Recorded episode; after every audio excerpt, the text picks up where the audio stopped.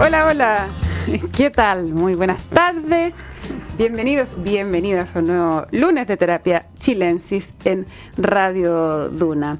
Este lunes que estamos eh, full house, porque el lunes pasado Andrés Benítez estábamos los dos solitos, porque Arturo seguía de vacaciones, pero ahora, ahora ya Estoy estamos los tres. Bueno, Así que no- muy bienvenidos a los dos. No todo lo bueno dura mucho tiempo. Pues lo pasamos Podríamos bien. hacer una lista Lo- de cosas.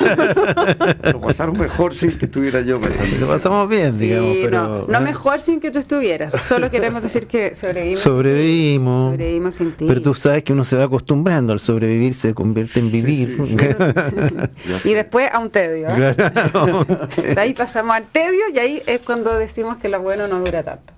Lo bueno no dura tanto, no, Sí. sí duran. Hay cosas que duran. ¿Hay cosas que duran? Oye, mm, el que no haya noticias será un, un síntoma de desarrollo, yo encuentro, ¿no? ¿Tú crees? Yo creo, porque está como medio tranquilo todo, ¿no? Está tan tranquilo que sí quería mencionar que la ciudad está recuperándose. y No sé si se han dado cuenta, han salido varias noticias, pero entre ellas que eliminaron, todo, sacaron, perdón, todas las carpas que habían, que yo encontraba que era así un... Re- reacomodaron, por así decirlo. La gente la recomendaron y sacaron las carpas, que Claro. para mí era un síntoma muy disruptivo de la ciudad. No sé si para ustedes, pero pasar por el, ese parque Bustamante, qué sé yo, que es muy bonito, toda esa zona que es muy bonita y que se empezó a llenar de carpas, de, de casas a medio hacer, digamos, de cartón, eh, era, era un síntoma que, que no sé si partió con el estallido social, pero se instaló, ¿no? Sí, no, y fue largo y, como dices tú, partía como en, en Torre Tajamar, por así Por decirlo. hacerlo. Y llegaba hasta, corría por la Alameda hacia abajo eh, y era bien dramático. Y habían síntomas muy perturbadores al final porque algunos de ellos estaban colgados a la electricidad, te fijas, o sea, como cuando ya se empieza a instalar. Esto de las tomas es un tema nacional tremendo, ¿ah? tremendo en todas partes y, y se intensificó mucho con la pandemia. Pero la idea de que, mm, además que lo hiciera este gobierno y lo estuviera eh, de alguna manera eh, difu- difundiendo con mucha propiedad esto de limpiar eh, y de terminar con esta con esta irregularidad dentro de todo. La gente, por suerte, se ha reubicado. Hay mucha inmigración aparentemente ahí, ¿no es cierto? Eh, junto a eso, con algo que ya está instalado en la mente, pero que no es tan, no es tan evidente, que se recuperó la, la plaza, que ya no sé cómo se llama, si Dignidad ¿Cómo, Italia. que la, la- la Plaza Italia recuperó su dignidad? Re- Mira, eso me parece estupendo. Eso podría ser. Y Algo así, ¿o ¿no? Porque está, está Sí. bonita. Oye, recuperó tanto su dignidad que en el verano todos fuimos testigos de ese concierto que hizo la Universidad de Chile ahí, Sí, ¿no? fue una gran idea. Sí, Una idea de la, no sé si la rectora, pero la rectora sí lo, lo encabezó. Sí, claro. Eh, un concierto mul- con muchas personas sentadas en la plaza, un concierto de música clásica, eh, totalmente inesperado para lo que habíamos, para lo que se vivía ahí. Ya gente que por lo demás vive en la cercanía dicen que ya los viernes ya no hay, no hay, no hay desórdenes como estuvimos acostumbrados durante años. años. Salió también en, en- en la prensa este cómo se recuperaron fachadas como la del Museo de Bellas Artes, que está nuevamente. eh. Bueno, Santiago se está recuperando. No sé qué pasó con la iniciativa de Sharp en Valparaíso. ¿Te acuerdas que estaba pintando todo, pero le pintaban de Le nuevo? pintaban encima, que bueno, la clásica. La, la clásica. Pero qué agrado esta, este asunto de. Sí, ver a la ciudad de nuevo, eh, o, o que se empieza a ver, porque no diría que todavía está recuperada, porque falta, yo no, no he faltan ido- yo no he ido al centro eh, este año, digamos, no es que no he ido al centro, Ah. pero este año fui cuando estaba muy mal. El otro día vi que habían pintado de nuevo el paseo Estado, creo, o uno de ellos, ¿no es cierto? Con la feria, las pintaron como de colores, así, ¿eh? que estaban tratando de renovar eso. Bueno, no sé qué ha pasado con el comercio ambulante, que en Santiago está ahí, hay otros problemas, pero hay síntomas que me parecen eh, súper alentadores de esta, entre Sí, como comillas, que, como que la sociedad se hubiera cansado del rayado, del graffiti, de, de transformar la ciudad en una especie de gran panfleto, ¿no? Bueno, ¿te acuerdas que, no sé si lo comenté, pero una vez, hace poco yo fui a Argentina y, y los argentinos decían, nosotros somos boludos, pero menos que ustedes. O sea, nosotros jamás hicimos explotar la ciudad, la rayamos. O sea, ¿cómo hacen esas cosas? Es decir, es una cosa muy rara para todo el mundo. porque tiene algo autodestructivo lo que, lo que pasó, lo que se hizo. ¿no? En el sentido que se destruyen lugares públicos, se destruye eh, el ambiente de la ciudad. Pero si él es eh, una manifestación de lo, del, del, relato que había en ese momento, que era destruir, lo que había, destruir lo que había en términos de, de sistema... Statu quo, eh, y, de, y, de, sistema político, de sistema económico, educacional, todo. Entonces rompamos, rompamos. Y rompamos lo físico también. Era un símbolo un poco, tú dices, de la actitud, del espíritu. Ahora una ruptura. es interesante que en este espíritu se está instalando, ¿cierto? Esta nueva experiencia constituyente. Así es. Hoy día esta comisión de expertos comenzó. Y fíjate que yo miraba en, lo, en la prensa las fotos de los de los nuevos expertos, que no son los constituyentes que se van a ser elegidos. Y qué diferencia, ¿no? De partida había mucha gente corbata. O sea, te quiero decir respecto a la formalidad, no estoy, no quiero hacer un juicio todavía de respecto de sus conocimientos, su experiencia, eh, pero miraba yo y eran como una formalidad inesperada, o sea, quizá una sobriedad, una sobriedad, sí, una sobriedad respecto a lo que vimos la otra vez, y eso habla también de un país muy distinto, ¿no? Eh, eh, vamos a ver qué pasa con la elección de constituyente, pero aparentemente como el sistema ahora no, no, acepta muchos independientes que vayan por fuera y nada de eso, eh, de partida, ojo, después vamos, a hablar de lo que dijo la señora Loncón en, en Harvard, nada menos, ¿no? Que también habla de su de otro país, ¿no? De un país que parece haber quedado atrás. Sí, que está con un dejo, bueno, como mm. octubrista todavía, mm. ¿no? Es que es raro lo que pasa con ella como persona, porque fíjate que ella, perdón, eh, me estaba llamando Lisa Luncón, perdón. no, ella eh, tenía, ella fue la primera presidenta de la Comisión Constituyente, ¿no es cierto? ¿Se llamaba comisión? Eh, del Consejo Constitucional. la convención, convención, Constitucional. Sí. Ella es profesora, tiene ya no sé si tiene doctorado o no, porque tiene ha sido dos doctorados. tiene dos doctorados, porque después hubo una, una cosa si eran honoris causa, si eran con ayuda o no, pero, pero los tiene, los tiene. títulos de doctorado. Pero ha hablado puras tonteras de que se dejó de y, y no y yo encuentro tonteras para ti, pues. No, no, porque diga que en Chile no hay agua. Que la ah, gente se no, eso fue lo que dijo en Harvard. Dijo, en Chile la gente no tiene agua porque el agua es privada está confundiendo las cosas. Efectivamente, el agua en Chile es un asunto que está en discusión, los derechos de agua que son privados, etcétera, pero a nadie le falta el agua. a algunas zonas. Bueno, pero eh, Chile, pero, voy a decir una cosa. En general, sí, en Chile, tiene un índice de cobertura de agua potable, creo que es el más alto de América Latina. O sea, entonces ella ha dicho cosas muy raras, ¿no es cierto? Desde que dejó de ser, porque incluso a mí me pareció que siendo presidenta de la, de la convención, que le tocó básicamente hacer el reglamento, ¿no es cierto? No hizo un papel tan malo, lo hizo después. Eh, no, era, eh, eh, ella fue más bien polémica en sus intervenciones públicas, más que el trabajo interno de, la, de la comisión. Bueno, ahora se eligió otra mujer. Eh, como presidenta esta mañana se eligió de la comisión experta Verónica Undurraga. Yo creo que es una muy buena decisión. La Verónica es la profesora la, de la Universidad de Es que me encanta ella, perdona que lo diga, porque yo como trabajé ahí. Tú fuiste rector mucho rector, tiempo. No, pero la Verónica me parece a mí una persona inteligente, moderada, voy a decir algo que no debería ser elegante de partida, ¿no es cierto? Una, una persona que cumple con todas las condiciones. Ah, mira qué sorpresa ella, ella Fue, ella fue elegida, eh, ella eh, fue elegida por el PPD dentro de los cupos que a ellos les correspondían en la elección de estos 24 consejeros. Y eh, de vicepresidente también quedó electo Sebastián Soto, quien eh, fue por Evópoli, representa a Evópoli en el Consejo. O sea, Soto es una persona que también sabe mucho de derecho constitucional. Él eh, estuvo en el. Gobierno Piñera 1. O en el Consejo Federal del Estado también. Algo así estuvo, sí, sí. Él estuvo en el gobierno 1 de Piñera. Y tiene, pero más relevante para esto, tiene un libro que ha tenido, que yo creo que es un libro importante sobre el tema de los Mm. Cambios que hay que hacerle a la Constitución, el tema que se llamó el libro Reconstitución, que es un libro que debe haber salido hace un par de años, una cosa así. Eh, es un académico que ha sido director del eh, Departamento de Derecho Público de la Universidad Católica hasta hace, hasta ahora, creo que todavía lo es. Sí. Eh, de manera que también es una persona con un bagaje académico indiscutido y una persona muy, Bueno, muy sensata. Yo creo que son una muy buen, Es una muy buena buen dupla, equipo. dices tú. ¿Mm? O sea, una dupla de primera. Una muy buena Una, dupla. yo de Sebastián tengo la mejor opinión. Ay, Sí. No lo conozco tanto, lo, eh, leo sus columnas, no leí el libro.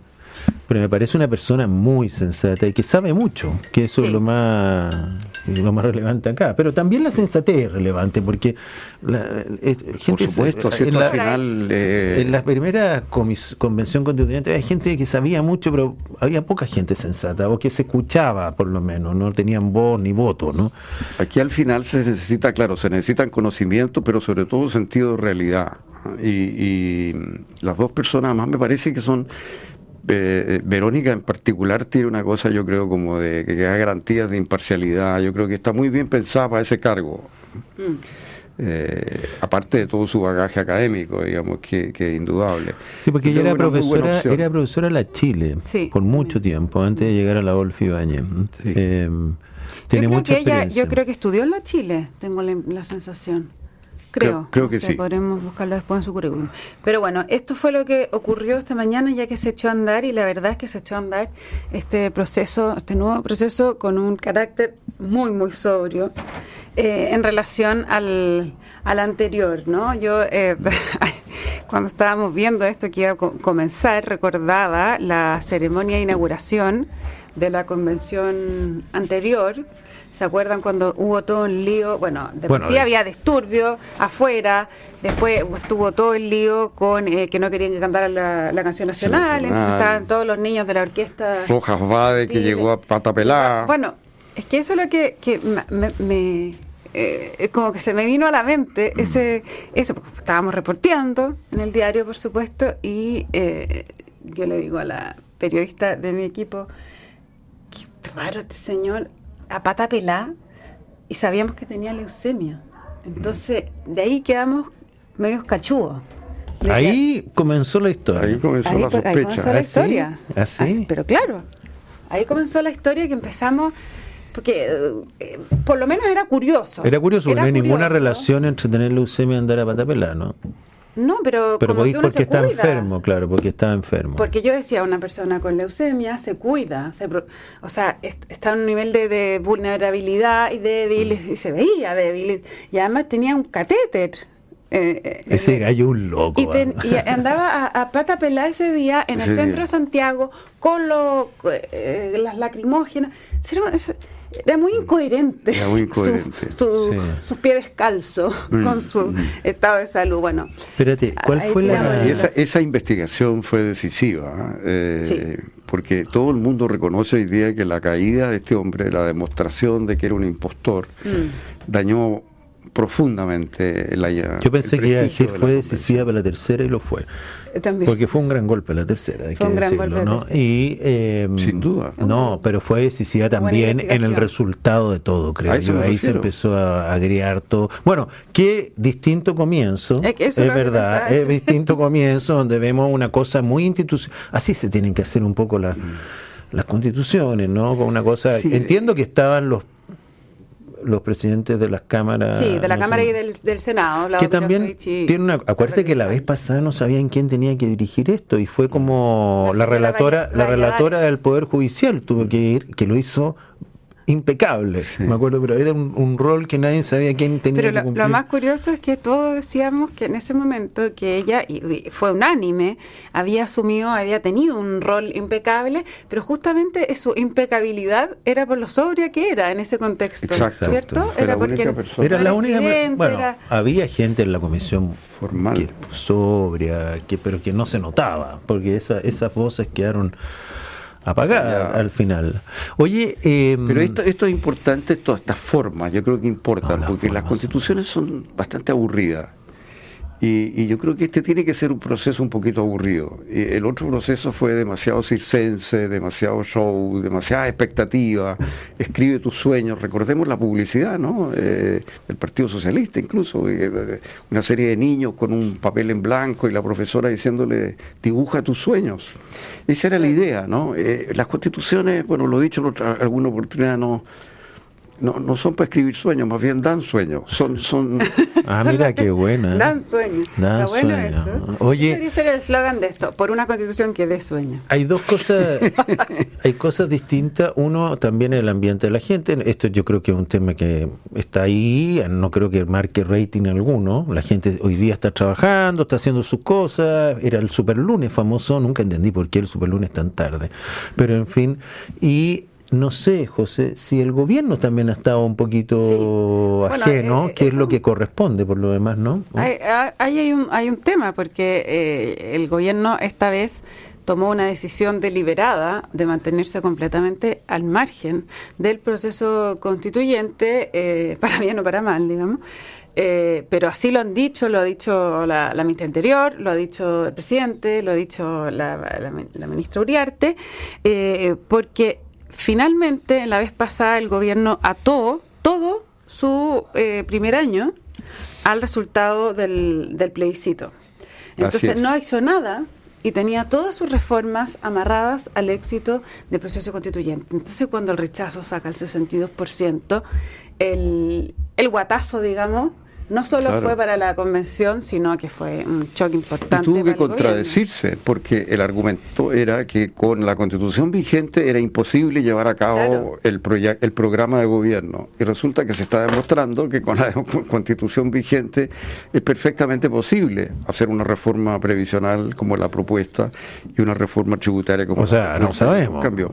Es, posible presentarla, que, la hagan. Claro, es posible tramitarla jurídicamente. sí, es que es interesante interesante ese punto porque efectivamente nos quedamos con la constitución que había y probablemente este gobierno va a gobernar con esta eh, constitución gran parte de su periodo, porque si esto se aprueba, ¿cuándo tendríamos que votar la constitución finalmente? ¿Es fines de este año? Diciembre, ¿no? No sé, porque hay que elegirlo recién los constituyentes. Los plazos son muy breves ahora. Son bravos ya. Breves, pero de ahí a que se apruebe. Y, este gobierno eh, va a tener que gobernar con lo que hay, ¿no es cierto? Y está haciendo por lo menos parte de su programa, porque también como consecuencia de la derrota, ¿no es cierto?, tuvo que ajustar totalmente el programa. Este es otro gobierno, mm. que por lo demás está cumpliendo un año. Oye, y está cumpliendo el año con una popularidad... Hoy sube, ¿eh? Que ha subido, eh, 39% de apoyo en cadena. 35, también ha subido. ¿39 o 35? 39. Lo, podemos ver al tiro. 39. 39. Lo tengo aquí. y lo voy a buscar el señor Isixon. Entonces, yo diría que eh, eso coincide además con la popularidad alta de los ministros Marcel y Toa. Así es. Eh, la popularidad de Marcel es bien impresionante porque estamos con una situación económica. 35, perdona. Ah, 35. 35. Eh, es, que, en estos tiempos 35 y 39. Pero, ojo, su mejor desempeño desde septiembre de 2021. O sea, el salto es ya, importante. Entonces 39 tiene que haber sido otra que vi. Bueno, pero eh, en todo caso es el mejor desempeño que ha tenido en muchos meses y yo creo que eso hay que juntarlo con la popularidad de Marcel, de Toá, de Vallejo, que son como el... Los que vienen. Yo, diría que el gobierno eh, está cosechando el haberse colocado en una postura más de centro izquierda eh, y estar un, poco en una línea más cercana al socialismo democrático, digamos, de lo que, de, que lo que era el Frente Amplio o la, la. Pero mira, eso lo prueba, estamos comentando antes de empezar este video que subió a sus redes la vocera, la, vocera, Camila Vallejo, donde dice, oye, estamos partiendo bien el año uno, dice, sacamos las carpas, limpiamos Santiago. Dos, la economía está creciendo más de lo esperado, porque un IMA 6 de 0,4 que parece poco, pero era mejor que lo que podíamos esperar. Eh, tercero, pusimos los militares en el norte. Imagínate los comentarios, que son todos de centro, yo no quiero decir que son de derecha, son de centro izquierda. Eh, todas cosas que a este gobierno al principio no le importaban, ¿no? O sea, no, no estaban en su agenda. claro, más bien la miraba desde otra vereda. Piensa lo que se demoraron en poner esta cosa de los militares en el norte, que se le, se le ha pedido insistentemente desde los sectores de derecha, me refiero que vayan los alcaldes allá que están desesperados.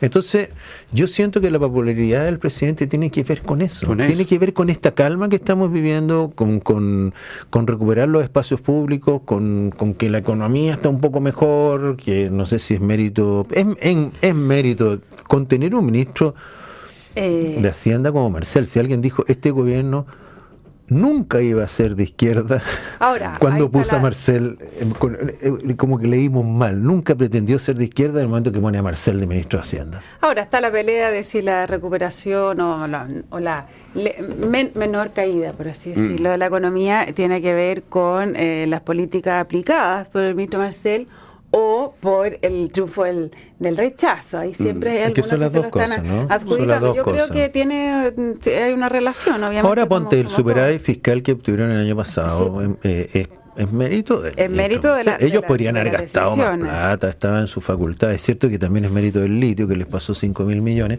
pero, eh, pero yo, yo creo que hay que reconocer una cierta disciplina fiscal, a pesar de que yo personalmente creo que las dos reformas que están presentando son muy malas, tanto la previsional como la, la tributaria, pero ese es tema de este año. eso, va a ser uno de los temas de este año. Y el otro tema, oye, que lo tocábamos algo en el programa anterior al pasar, es todo el litio, ¿no? Eh, que es la gran oportunidad que tenemos y yo creo el nuevo test, así como el TPP-11 fue un test de realidad que tardó, tardó, pero en definitiva se aprobó.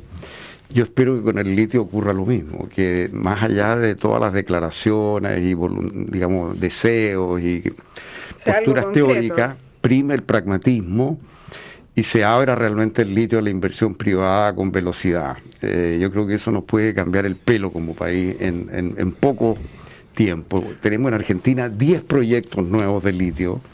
Eh, Australia hoy día nos dobla en producción, nos hemos quedado atrás y no hay ninguna razón para la cual nos estemos atrás. Y ahora tenemos nada más, nada menos que a Tesla, nada menos que a Elon Musk interesado en invertir. O sea, ellos dieron una vuelta. Vinieron a preguntar, vinieron a preguntar. ¿Tú te acuerdas? Están interesados en invertir. ¿Te acuerdas que Eduardo Vitrán cuando era presidente Corfo eh, había el rumor de que Elon Musk estaba en Chile? Entonces Eduardo Vitrán dijo, no, no puede estar en Chile porque ya me habría, venido a ver. Porque él pensaba que era el dueño del litio. O sea, como representante de Corfo, efectivamente.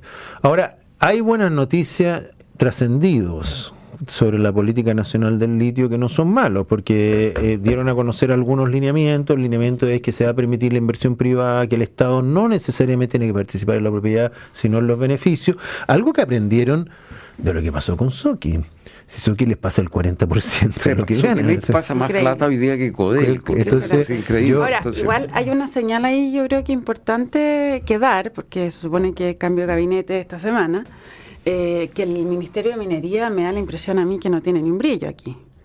Eh, y que es ah. algo que es una oportunidad de, levantar, pues de mm. poner una figura que realmente eh, tome estas materias y las impulse. Claro, probablemente en esto es el ministro de Hacienda el que va a tomar las materias porque hay mucha plata.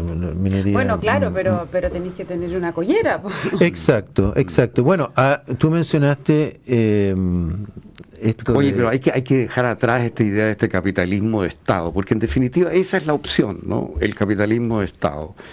Y, se ve que eso no funciona en el mundo. El litio hoy día no está en manos de, empresas estatales. El, litio tiene procedimientos complicados, muchos de ellos están en manos de, hay patentes, hay una expertise que está en manos de empresas privadas. Y, y al final lo que retiene es el miedo a no ser capaces de llegar a un acuerdo que permita que el Estado de Chile traiga una parte importante de la de la renta. Y, y bueno, pero es que el miedo ya prueba más evidente de que se puede que lo que hemos vivido este año. Chile ya tiene el modelo perfecto para traer la renta. O sea, pues, o sea, de acuerdo con Soki fue muy presionado políticamente, acuérdate. ¿eh? Bueno, porque tiene, por, tiene pedigripo. Ya, pero lograron un modelo eso lo podrían replicar. Hay a estos precios, y que el problema es que a estos, precios, ese acuerdo funciona. Mm. A otros precios no, pero hay que aprovecharlo. Claro. Bien, pues, y así corriendo se nos pasó el tiempo. Lo bueno dura poco. ¿eh? Lo bueno dura poco y partimos diciendo en este programa. Espero que haya sido bueno por los que nos escuchan. Bueno, nosotros lo pasamos bien, por lo menos. Esperamos que los otros también. Eh, la transformación digital de tu negocio nunca estuvo en mejores manos. En Sonda trabajan para que disfrutes tu vida, innovando y desarrollando soluciones tecnológicas que mejoran y agilizan tus operaciones. Conócelas hoy. Sonda Make It Easy. No se vayan de Radio Duna porque a continuación información privilegiada al cierre y luego sintonía crónica debut junto a Bárbara Espejo y Francisco Aravena. Andrés Benítez, Arturo Fonten, un placer comenzar esta semana, este super lunes, eh, haciendo terapia con ustedes. Para mí también. No sé si es un super lunes. Bueno, pero es que así le pusieron, así que bueno, sumémonos a eso. Es que un super lunes como el 6 es como raro, ¿no? Sí, un poco. Fíjate un que ayer flojo. volvieron 200 mis, au- mis autos Sí. a Santiago y dije, yo no sabía que había gente gente de floja. vacaciones todavía. Es que los colegios. Pero los colegios eh, casi todo entra, la semana pasada. casi todo entró la semana pasada. Claro, lo que pasa es que no había habido lunes, porque había, habían entrado mucho el miércoles. Bueno, pues pongámosle super miércoles. Yo, yo le- a- algo hablé aquí de super miércoles, no sé. Bueno, en fin, que estén todos bien. Nos encontramos mañana a las 8 con más Terapia Chiles. Muy buenas noches. Buenas noches.